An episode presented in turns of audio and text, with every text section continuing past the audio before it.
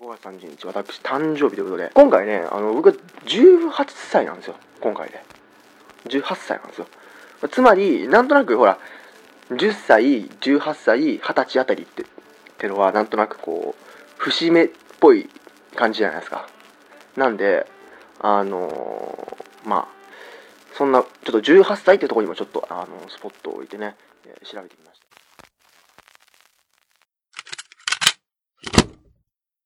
ポットレの、ポットレの、ポットレの、ポットレの、ポットレの、ポットレのキャスト。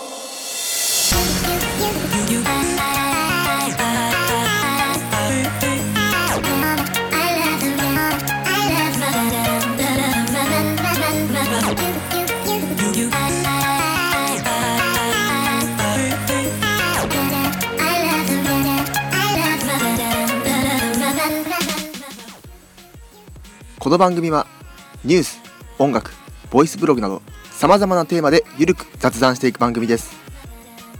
皆様の感想をお待ちしております。詳細は番組の最後もしくは番組のホームページをチェックしてみてください。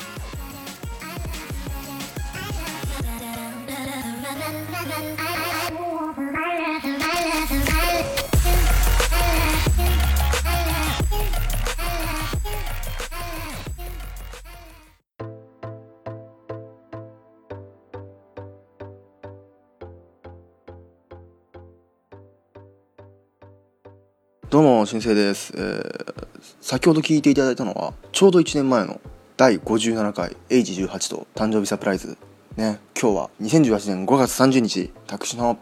誕生日でございます。ありがとうございます。一人、一人。ね、もうだから俺ぜ、1年前もこんな感じの音源だったね。うん、全く変わんないんですけども、私、今回は19ということで、いやー、来ましたね。この1年前の音源がまだ20回ぐらい前の音源なんですけどあのちょうどあれですね。ポットレの1期がもう終わる寸前のところですよねこれね。ということでね本当にいや早いですよ。来ちゃいましたよ、まあ、この番組始まったのは2016年の7月19日なんですけどもうポットレもなんかもうそろそろ2周年なんですよね。あと2ヶ月ぐらいでね。なんか早いですね。まあ途中8ヶ月ぐらいのブランクがあったとはいえこの速さあ1年前からのこの速さそして多分1年前とほぼ何も変わっていないというね。あのいやでも来ましたよ。なので今日はちょっと誕生日スペシャルとそしてまあちょっとここにね20歳20歳までにやっておきたいことっていうのがあるんですよ。僕、まあ、今年はこれね19歳ですけど来年20歳なわけですよ。なのでそれまでにやっておきたいことをちょっとチェックしかないとなっていう感じがあるんでまあそういう話をしてねいこうと思います。まあ実はまだこの収録はねあの30日の前に撮ってるんで僕はまだ18なんですけどね。正確にはでももう今日は19になったつもりでいきますからっていうわけなんですけどまあもう、ま、散々言ってますけどこの番組を聞いてる方あでも今今違うのかな。まあ僕はこの番組を聞いてくれてる方はほとんどがね僕よりも年上の方だと思ってるんですけどまあなんちょいちょいねあの僕よりも年下で聞いてますっていう方がねメッセージいただいたことありますけどむしろね今高校生とかね今中学生のリスナーの方がいたらまたねお便りかなんかで教えてほしいんですけどまあ皆さんね皆さんの逆にこういう、ね、19歳をねまたあのまあポッドのキャストはちょいちょい年上の方にこう昔を振り返る的なことを言うんですけどあの皆さんの19歳をねまたこう思い浮かべてほしいと思うんですけどね僕は。その時のことをまた教えてもらって今リアルタイム19歳の人にこうちょっといろいろ教えてほしいなとは思いますけど。まあねでもね18歳と比べてそんなに19歳ってトピックがないですよねその前にも言いましたけど10歳18歳20歳っていうのは割と節目的な感じで言われるんですけど19は一番ちょっと中間というか一番何もないというかねいう感じなんですけど。でもそのね選挙をね僕あの去年からいけるんだって話しましたけど実は18歳19歳って選挙投票率がすごい変わってて18歳の時は今年から初めて選挙につって周りの大人の人も行った方がいいよ行った方がいいよって言うから18歳って投票率高いんですよ。だけど19歳になるとあ選挙ってこんなもんかってなったりするんで19歳になるともう行かないんですよ。まあ僕は行きますよ頑張って、うん、時間を作ってねすごいなんか飛んでる。まあいいや。そうなんですけど、まあ、そういうのもある。そういうことぐらいしか僕はあの19歳っていうとあのあまり印象がないんですけどまあねあの年一つ食ったなぐらいな感じでじゃあ19歳って何があんだみたいなね。やっぱこう見てるとなんか19歳の時はなんか例えば自動車の教習やってたなとか大学で資格取ってたなとかなんかこう勉強のこととかが多い感じがして、まあ、来年成人式控えてますからね。あのまあ成人式もなんか18歳になるんじゃないかみたいな話ありますけど。ね、来年18歳ん？今年18歳になりますって決まっちゃったら僕はどうすればいいんだっていうね 感じがしますけど。来年の人とかね、はい。まあ、来年二十歳になるからそれまでのなんか準備期間的な感じになるのかな19歳みたいな感じがするんですけどね。まあでも平成って今年で終わるじゃないですか。そう考えてみると僕はあの二十歳になる時は平成の次のなんとか元年なわけですよね。分かりやすいですね。なんと、まあ、平成の次はまだ分かんないんでなんとかなんですけどなんとか元年に僕は二十歳になるんですけど、まあ、そういうね、成人式とかあるけど19歳は何もない。完全にこう中間中中休みみたいな感じのとこなんですよね。皆さん何やってましたかね？18歳の時はねなんかいろいろ話すことをなんか友達がふざけてこうなんか「社長18金の男入るぞ!」とかなんかねやってましたけど、まあ、そう19歳になってもそれもないですからねそういうなんかなんだろう。社会的にこう解禁されること例えばその選挙だとかね。そういうこともあんまないですから。これね話す時に19歳ってトピックにするとだいぶね大変なんですよ。なんで、えー、二十歳になるまでにしておきたいことって。ちょっと話そうと思うんですけどもう僕ねざっとこの目次のとこ見たらねだいぶあやばいなっていう まあねその二十歳とかを過ぎるとやっぱこういろいろこうね例えばお酒飲めるようになってそう飲み会に行くだとかそんな時と二十、まあ、歳になると一気に忙しくなるよみたいなことが多いと思うので、まあ、それまでにしておくことがあるんじゃないみたいなことなんですよね。それとやっぱなんかたくさん本を読む。まあでも二十歳超えても大学生でありますからね。その二十歳超えてとか18の時からもうなんかその入社してますみたいな人はもっと忙しくなっちゃうと思いますけど、まあ、一応大学生ではあるんで、そういうくらいの時間はあるかな。外国語を学ぶ僕はあの大学ではあの英語とあともうちょっと中国語をねあの授業を取ってるんですけど。それで将来の自分のイメージする。これがね大変ですよね。そのまあ二十歳になると一気に「はい大人」って感じがするんですけどまだ18はまだもう少し大人みたいな。19歳はあと一歩で大人みたいな。とこなんでね。得意料理を作る。ああこれはねダメなんですよね。料理はダメですね。一つもできないな。ちょっとそういうなんか自分磨きじゃないですけどなんかそういう年にもしたいですね。自分磨きとじゃないですけどなんかできることを増やしたいみたいなとかはありますね。まあ今年の1年の抱負的な話にはなるんですけどね。なんか僕はあの自分で勝手にこの2018年はこうなんか人とのつながりを大切にしようっていうあれがあるんですよ。なんとなく。あの思ってたんですよ。1年が始まる時に。それを今年も継続。まああの5月30日からはその今日ねそれを言うんだったらまあなんかできることを増やしたいなみたいなことはありますけどね。なんか前もなんか同じようなこと言ってる気がするんですけどね。一人旅をする。これはね確かにそうですよね。時間がある時じゃなきゃできませんもんね。あのー、でも僕夏になんかどっか行こうかなと思ってますよ。京都あたりはね。まあ一人まあ、人は一人なんですけど、まあ、向こうに行くとね会う人がいるんですけど行くのは一人ですからね。一人旅ね。その学生のうちにこの行けるねプランとかもあったりもしますから。ね。うん。それは考えてみてますよ。まあとかとかそういうことがあるわけですよ。皆さんなんかじゃああと1年待てば二十歳になるかみたいなそういうなんだろう期待的な感じでもうこの1年は終わる終わるんじゃないかなみたいな感じがするんですよ。なんかもうほぼ二十歳みたいな扱いみたいな人もいるだろうし、ね、皆さんは本当どうでしたかね？19歳の意識って本当にどうなるんですかね？ここに面白いことが書いてあるんですけど19歳のこうなんか定義じゃないですけどさまざまなところであの妙に大人びたところか老成した人物も多かったりする。小中高生と関わることがあるとその中では兄貴姉子のような存在になる一方で成人した大人と関わることがあるとまだ幼く感じられたり半人前として扱われることが多い。15歳以上18歳以上で R15 や R18 といった購入や閲覧が許可される一方で20歳未満で飲酒や喫煙が禁じられているという複雑な微妙な落とし事である。子供以上大人未満といったところあるんですけどまさにねこの子供以上大人未満感あるんですよね。このポッドキャストであの19歳をね取り上げるに18歳の時はいろいろなんか話すことが出たんですけど19歳ってなるとね。またこのね大変なんですよね。実はあのこれ収録がだいぶ前って言ってるじゃないですか。だけどなんかそのおばあちゃんとかね自分の親戚とかにはなんかもうもう5月だからいいっしょみたいな感じで誕生日をなんかお祝いしてもらったんですよね。すでに。うん、もうなんか月月単位でもうなんかその月誕生日だからいいっしょみたいなのでね。もらったんですけどなんかケーキ食べもらなんかじゃケーキじゃねえな。クレープをケーキの形にしたみたいなのをなんか僕は食べさせてもらったんですけど。ね、まあ、そう考えるとこの僕はあの結構1個上の先輩に仲いい人が多かったりするんですけど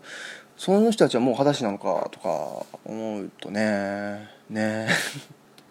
ていうかねこのね19歳がすごいというよりも来年二十歳ってことの方がねすごいと思いますよ僕。その方がやばいと思いますだいぶ、うん、なんでねこの番組もう来年続くまあ続いてるといいんですけどその時にまた1年後にねこうじゃあ今年二十歳です特集がねできた時にはまたすごいなんか話すことあるんじゃないかなとは思うんですけどね。ただ世界にはねすごい人もいますから19歳で死ぬほど起業してる人とかもう19歳で結婚して子供がいる人とかもいますからなんかこの19歳は人にとってこのそれぞれにとって捉え方が違うんじゃないかなって僕は思うんですけどまあそのほら法律的には結婚できますよ。みたいなまあそれは去年からそうですけどとかとか。ねとりあえず19歳ってねこう調べてもね何もね何もピンとね来るものがないんですよね。すごいですね。むしろ。だからこのなんだろう19歳なんか二十歳から18歳に変えるみたいな話はよくあるじゃないですか。成人年齢をね。18歳19これねあの本当に19歳をどうにかした方がいいですよ。なんか19歳でなんか解禁されることがないとなんかね19歳の楽しみはねないんですよ。この18で、えー、例えばその選挙解禁二十歳でお酒解禁だったらこの19歳でもなんか解禁させてくんないと。なんか1年に1解禁ぐらいはちょっとあの欲しいですよね。何の楽しみだっていうね。それ必要かって感じもしますけど、うん、1年に1解禁お願いしますよ。でここねやっぱね10があのそれぞれの今僕見てるサイトでそれぞれの年齢で解禁されることってやるとやっぱ18歳20歳多いんですよ。例えば18歳は男性が結婚できるようになるとか、えー、パチンコやジャンソンに行けるとかね、えー、リサイクルショップで品物を売れるとかクレジットカードを持てるとかあるんですよ、まあ、献血がでできるようになるとかね。あと深夜労働できるとかあるんですよ。で二十歳もいろいろありますよ。高額商品の購入とかね賭けができるとかね、えーまあ、その責任、まあ、大人になるとその犯罪を犯したら氏名顔写真公表されるよとか、まあ、お酒飲めるよとかあるんですよね。でその間の19歳1個しかないんですよ。何かっていうとトトサッカーくじが購入できるようになる。知らないですよ。買わないですよトトなんて。いや本当に嬉しくないですよね。くじ買えるよって言われたらもう当たったらいいですけど、ね、くじ買えるだけでしょみたいな。トトいらないあそれね1個かよっていうね他はもうなんか56個もなあんのにさ1個かよみたいなね。だからこの19歳なんかこの辺は18と20に挟まれてこうなんか本当にトットぐらいしか本当に楽しみがないこの19歳なんですけどね。ひどいよねこれね。で一応ねどのね、まあ、15歳あたりからはこう3つ4つあるんですよ。例えば15歳になると義務教育が終わるとか R15 指定が見れるとかえー、深夜でなければ労働できるとかね。16歳なら女性は結婚できるとかね。200cc なら献血ができる。400cc 以上のバイク、えー、原チャリなどの免許はもう取れるとかね。17歳になると、えー、自家用飛行機ヘリコプターの操縦免許を取れるようになる、えー、日本で警察官及び消防士に採用されることが可能になるとか、まあ、400cc の男子献血を男の子ができるようになるとか。で18はもうたくさんありますよ。バーで20歳もバーッとありますよ。でトトですよ。なんでトトって。これ外がなかったら本当に何もないですからね。19歳は本当に。ねだから本当に僕は1年1歳1解禁何か、まあ、1解禁トドがありますけどちょっとトドトド以外で何か、うん、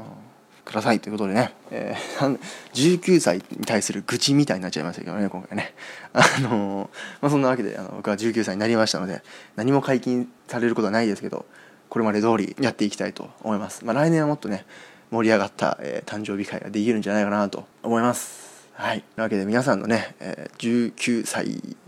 の話とかもちろん僕は自分で言っちゃいますけどありあのおめでとうお便りも待ってますよ。もちろん。来るかな？来るかな？ってなわけであまり言うのやめとこう。ということでね、えー、今回は、えー、僕の人の誕生日ということで19歳についてちょっと愚痴混じりでしたけど、えー、話してみました。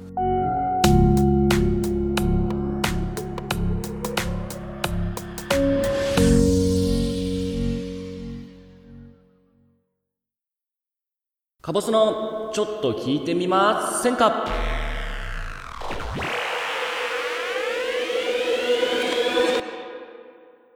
祝你生日快乐，祝你生日快乐，祝你生日快乐，祝你生日快乐。你好、カボスでございます。ちょっと拙い中国語でしたけれども、今歌った歌っていうのが、あの皆さんよく聞く Happy Birthday to You の中国語版ですね。ということで、今回は誕生日についてお話ししていきたいなと思います。それでは早速参りましょうカボスのちょっと聞いてみませんか？さあやってまいりました。カボスのちょっと聞いてみませんか誕生日スペシャルでございます。皆様どうぞよろしくお願いいたします。ということで、誕生日。まあ皆さんがね、生まれた、このように生を受けた日でございますけれども、まあ大体はね、周りの人からこう、おめでとうって祝ってもらったりとか、親御さんとか、えー親族の方にプレゼントをね、もらったり、普段より豪華な食事を用意してもらったりと、1年の中でも、まあ、本当にトップクラスで、自分にとっても、周りにとっても嬉しい、えー一日になるとは思うんですけれどもね、もう私もそうです。やっぱり誕生日が来ると、やっぱ普段のね、あの、日常の一日一日とはまた違った、えーワクワク感とかもありますし、あ、なんか今日、何年前の今日生まれたんだとか、何年前の誕生日ってどうやって過ごしたっけななんて、やっぱり、えー思い返しますけれども。私の場合は、まあ、冬に生まれたので、12月に、えー生まれたので、結構ね、誕生日が来て、で、すぐまたクリスマスが来て、で、お正月が来てっていうことで、結構あの、イベント盛りだくさんで、自分の誕生日付近になると、すごく楽しいんですけれど、未だにね。やっぱり未だに嬉しいですよ、誕生日来ると。うん。あ、でもどうだろう、最近は、ちょっと、ゾワゾワしてきたな。あと何年生きれんだろうとか言って。まだ、まだ20年目来たばっかりなのに、どうなるんだろうってね、ゾワゾワし始めましたね。まあでも、日本人のね、えー男性の平均寿命も年々増えてっていることでしょうから、えーまあそこは、そこは今置いといて、まあ誕生日の話ですよね。で、このポッドキャストを収録するにあたって、ちょっと気になったことがあったから、えー調べてみたんですけど、今、世界の人口が約まあ75億人で、それを365で割ってみたんですよ。そしたら平均、平均でね、平均で1日あたり2000万人が誕生日を迎えてるんですよね。自分と同じ誕生日の人が、えー2000万人ぐらい、えーいるんですよ。なんか想像つかないですよね。2000万人の人が、そのまた何倍かの人たちからこう、お祝いをね、えー受けてるんですから。で、そんな中で同じ誕生日の人が、えっと、身近にいたりするとすごい確率だなって思いますね。なんだこの話はって思うかもしれないですけど、あの、自分が去年1年間中国語の授業を受けてた時に、同じクラスに同じ授業を受けてる、えっとね、14人ぐらいだったんだけど、そのうちの1人が全く同じ誕生日で、それで驚いてたら、僕の右斜め前に座ってた人とまたちょっと遠くに離れた人がその2人も僕と同じ誕生日ではないんですけどその2人がまた同じ誕生日で14人中2ペア同じ誕生日の人がいるっていうなかなかねレアな体験をさせてもらいましたけれども。こっちの方がすごい確率かな、うん、そのことがすごいね。まあその時にねあのちょうど中国語の授業で、えー中国語版のね「Happy Birthday to You を」えー教えてもらったので今回応答で歌わせてもらったというわけですな。はい。とまあここで一旦話を変えさせてもらうというかちょっと路線を変えたいんですけど。僕のね小学4年生の時のお話ですねえっと、小学4年生の時の担任の先生、もう本当に恩師と言いますか、えー今でもも心の中では慕わせてもらってますけれども、本当ですよ。この前、バイト先の先輩に、あの、君ほど慕うっていう言葉が似合わない男はいないよねなんて言われてどういうことですかそれなんて、えー、言ってましたけどもといい、えー、まあ、その担任の先生にいただいた言葉で、まあ、自分自身のその誕生日に対するその誕生日の捉え方が変わったので、まあ、その言葉を紹介しようかなと思って。で、まあ、その先生は自分の子供たちの誕生日を絶対にあのプレゼントあげたり祝ったりしないらしいんですね。えじゃあどうするんですかって聞いたら自分の子供たちがその先生に親に対してありがとうとか言ったりこう花を送ったり、えー、する習慣があるらしいんですよ。でまあ僕らとしてはプレゼントもらったりとか、えー、おめでとうって言ってもらえるのが、えー、当たり前に育ってきましたからどちらかというとね、まあ、もちろん産んでくれてありがとうっていうことも言いますけど完全にもうあちらから何もなくて、えー、こちらがギブするだけっていうようなことはなかったんでまあちょっと不思議に思いながら小学生ですからね。でお話聞いたらまあ自分を産んでくれてありがとうっていう思いを親に伝える日が誕生日なんだよって言われて自分が今こうしてえー、生きてる楽しんだり悲しんだり友達と遊んだりはたまた恋をしたりとかそういうことができるのは全て自分のお父さんとお母さんが気力を尽くして、えー、君を産んでくれたからなんだよって言われてああと思って小学4年生ながらにそういうものの考え方をする人がいるんだ って思って。まあでも確かになとは思った。な。僕も兄弟僕を含めて3人兄弟なんですけど今まで両親にもらってきた愛とか、えー、そういうものは計り知れないですからうんまあ、そういった日々の日常の一日一日の感謝をその特別な一日だけこちらから逆に与えるっていうことがあってもまあそれはまたおかしい考え方ではないのかなとは思ったね。まあでもやっぱりプレゼント欲しいと思うので まあそれはそれみたいな考え方でしたけど今こうして一人暮らししてるんですけど一人暮らし始めてみるとこう父親母親のもとを離れてみるとそうですねこう冷静に今までの家族と過ごしてきた時間を見てみるとかなりの愛情とかもらってたなって。なので今はもう自分の誕生日には実は両親はたまた兄弟、えー、親族にも、えー、感謝を伝えるっていうことを僕は習慣に、えー、してるわけですね。まあこれは 皆さんに強要するわけじゃないですけどまあ大半の人がねすでに行ってることだと思いますけど誕生日に自分の両親とかね家族に、えー、ありがとうって伝えてみるのもこれまたいいんではえー、ないでしょうかということで今回のカボスのちょっと聞いてみませんか？終わりたいところなんですけれども今日ね誕生日おめでとう伝えたい人がおります。はい。皆様ももう気づいてるとは思いますけれどもね。俊く君誕生日おめでとう。素敵な一日にしてください。それでは終わり。さあ、カボスくんへのコーナーへのお便りは、通常のポットリと同じく、ハッシュタグ、ポットで、もしくはメールフォーム、もしくはメールからお待ちしておりますので、ぜひぜひ送ってください。今日の動画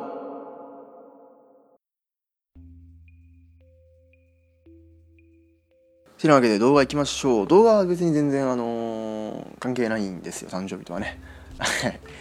ということでいきましょう。今回はミュージックビデオ。また、えー、ヒップホップ系の曲のミュージックビデオなんですけど皆さんね好きなお茶は何ですか？いろいろありますよね。ジャスミン茶だったり麦茶だったりウーロン茶だったりねありますけど。やっぱ僕はね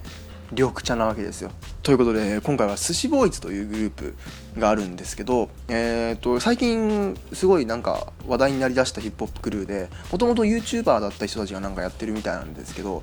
すごいあの今は最先端って言われるほどすごいあの売れ始めていましてでこの寿司ボーイズっていうグループの、えー、メンバーの一人のファームハウスっていう人がいるんですね。その人のソロ曲なんですけど、えーそのファームハウスで「緑茶」という曲があってなんか限定 CD の中に入ってる曲でその中から、えー、とミュージックビデオで1本出てるわけなんですけどもうねタイトル通り緑茶の歌なんですよ。緑茶がどんだけ好きかっていうね。もう僕もね一応学校行く時に毎日ペットボトルでねあの授業中とかお昼飲む用のもう全部緑茶ですよこんなの。まあなんかおばあちゃん家とかに行くとこのなんか急須でね入れたお茶とかもでね好きですけど。まあ手軽に飲めるとするとやっぱペットボトルですよね、うん、でこの「緑茶」という曲はですねあのラップでこの緑茶の魅力について緑茶がこれだけ好きなんだっていうもうネタっぽい、まあ、ほぼ中身はネタなんですけどけどねこの、まあ、寿司ボーイズさっき最先端行ってるって言ったじゃないですか。このファームハウスっていうラッパーがこう本当に一番有名というか一番リーダーっぽい存在の方なんですけどこのねめっちゃラップうまいんですよ。このえ緑茶っていうこのネタ曲にそんなに全力でつつぎ込むってぐらいこうスキルをねつぎ込んであのかっこいいんですよ。かっこいいし緑茶好きだし耳に残るしみたいな。感じであの今すごいグイグイあの再生回数も伸びてる曲なのでぜひちょっと聴いてみてください。緑茶好き特に聴いてみてください、まあサビにはねサビであの「生茶早急道綾鷹伊右衛門」って出てくるんですけど僕はねあの週5でね綾鷹伊右衛門生茶であと学校がなんかオリジナルで作ってるペットボトルがあるんですね。それと多いお茶で僕はローテーション組んでるんですけどだいぶ、うん、どうでもいい。なんで僕はそこにあの麦茶だとかねは入る余地はないんですけど回してるわけですよ、うん、で僕が一番やっぱ好きなのはこの中でも一番好きなのは綾鷹です。やっぱ選ばれてますから。選ばれたのは綾鷹ですからね。であの多いお茶じゃなくて、えっと、伊右衛門か。伊右衛門がねまあねその次に好きですけど。まあその僕の友達はなんか麦茶一択だみたいな話をしてたんですけど、まあ、ちょっと何言ってるかよくわかんないんですけどあのねまあ、ニュースでも、まあ、パワーニュースってわけじゃないですけどこれなんかニュースでもねあの3年ぐらい前に緑茶飲めば飲むほど死亡の危険性が低下するってね国立がんセンターの人がなんか言ってたらしいんですよ。言ってたらしいんですよ。なんでもう緑茶ですよ、うん、やっぱり好きあらば緑茶を飲んでいきたいと思いますということでこのねそんな緑茶好き必見のこのねファームハウス緑茶ぜひぜひ、えー、聞いてみてください。Thank you.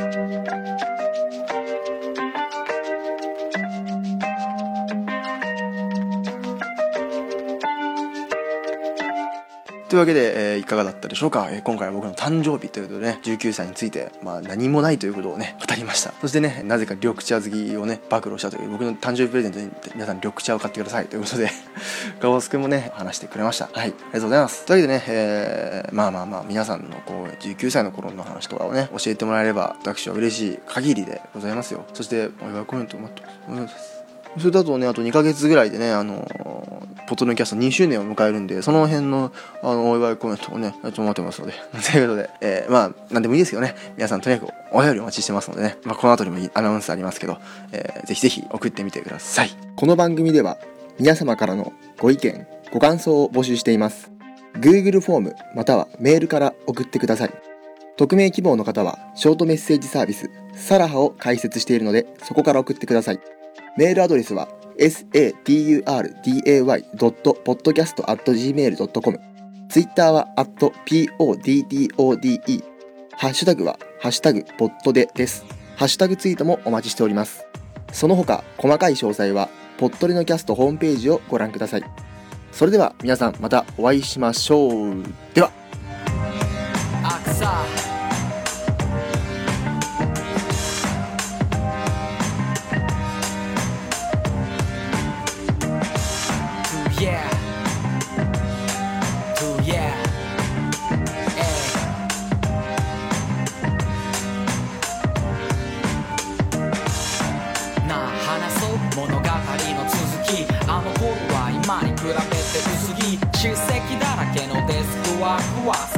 ず私をパッシブにさせた。枕を再三濡らした。ディアそんなチャプターにも終わりが来た。これからのライフに拍車をかける。トラックの上だけが草のアベニュー。Feeling ネガティブなマインド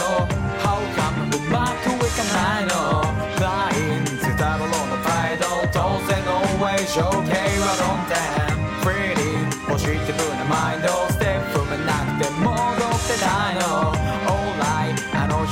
夢のその上の